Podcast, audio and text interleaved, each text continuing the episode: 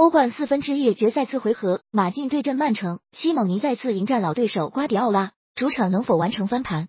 咱们一起来看看赛前有哪些关键信息。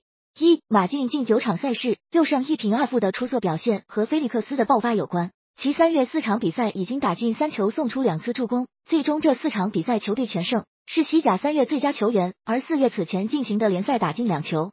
二、马竞前锋格列兹曼是球队欧冠参与进球最多的球员，共计四球二助攻。不过他最近的状态十分低迷，已经连续九场比赛没有进球了，只贡献了两次助攻，遭遇了最长时间的球荒。三、曼城上周末联赛主场和利物浦进行了天王山之战，球队首发了几乎全部主力，而且二比二分比分强度非常大。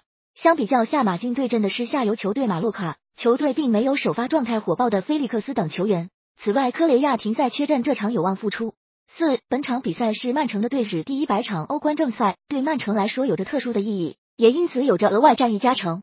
五、曼城主力中卫迪亚斯目前因伤缺席，他在硬仗中的表现出色。上周末的联赛，他不在的情况下，曼城被利物浦打进两球，缺席的影响不小。六，曼城主帅瓜迪奥拉此前长期在西甲豪门巴塞罗那执教，对马竞可以说是十分熟悉。他教练生涯十三次带队对阵马竞，取得十胜三负的优势战绩。七，首回合曼城主场一比零击败马竞的比赛，球队主力边后卫沃克因停赛缺阵，球队也仅在主场打进一球，而这场沃克可以解禁复出。马竞因首回合输球侧战回到主场放手一搏，沃克可能获得更多前插空间。